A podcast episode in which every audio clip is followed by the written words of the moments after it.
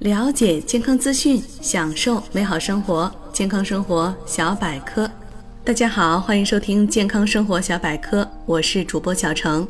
本栏目由喜马拉雅与健康生活小百科联合出品。那关于水果有哪些需要注意的地方呢？首先，糖类、水分高水果一次不要买太多。一般含糖类、水分高的食物最容易长霉菌，只要一出现霉菌，约两三天就可看到菌落，过一星期细菌孢子就开始散播开来。所以很多人很纳闷，为什么摆放一起的水果，只要烂一颗，其他水果很快便受波及？原因就在这里。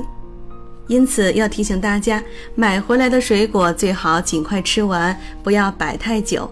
如果家里人口少，不要因为贪便宜一次买一大箱，这样很容易还没吃完就已经坏掉了。建议以少量多种类水果为购买原则，较能同时摄取多种营养素。例如，一次买三到四根香蕉，加三颗苹果或番石榴。刚好供应全家一到两天的分量是比较恰当的。第二，机械性损伤并不会影响健康。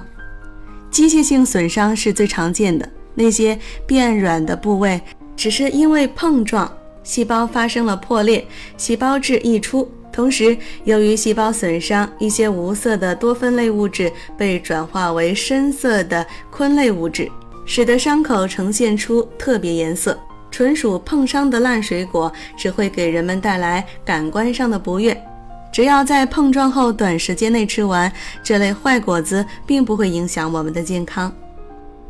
第三，低温冻伤类水果可短期内吃完。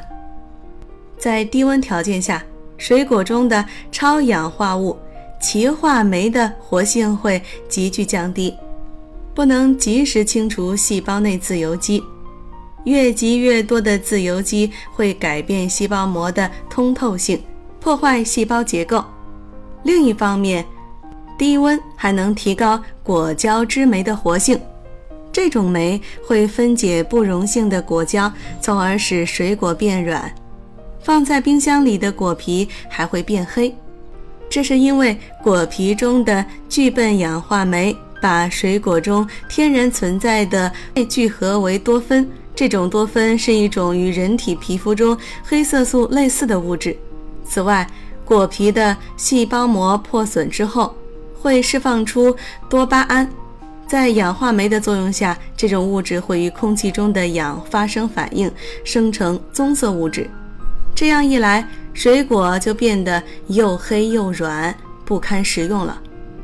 放在冰箱里的黄瓜表面也容易出现一些水渍斑，那也是由于低温影响了细胞膜作为城墙的功能，最终引起细胞坏死。虽然成因不同，但是冻伤水果和碰伤水果都是细胞的破损。如果没有细菌繁殖，这类坏果子也是相对安全的。